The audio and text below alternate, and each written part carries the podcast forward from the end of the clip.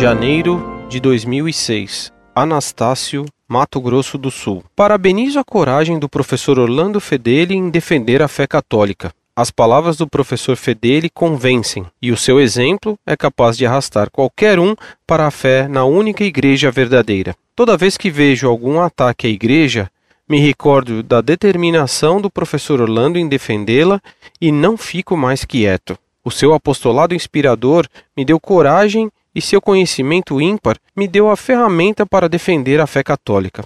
Professor Fedeli, desejo que a luz da Montfort continue a nos iluminar nessa escuridão e que sua claridade aumente cada vez mais, até que as trevas se dissipem e parem de reinar no mundo.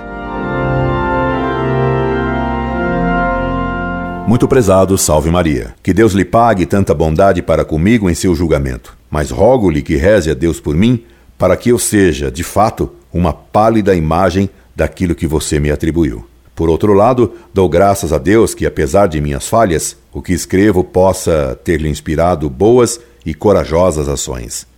Escreva-me sempre que quero ser seu amigo. Que Nossa Senhora nos una sempre.